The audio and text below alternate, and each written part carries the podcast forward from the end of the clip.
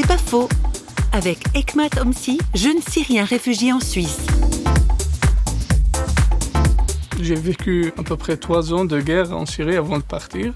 Et j'ai passé mon baccalauréat pendant ces trois ans.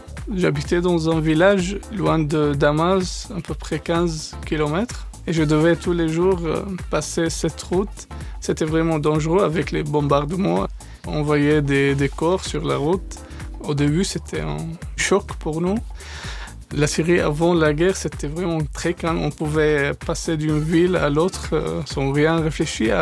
Alors après quelques mois de guerre, théoriquement, on devait s'habituer avec la nouvelle situation pour euh, survivre. Donc euh, oui, c'était vraiment dangereux, mais c'est pas normal, mais on s'est habitué. C'est pas faux, vous a été proposé par parole.fm.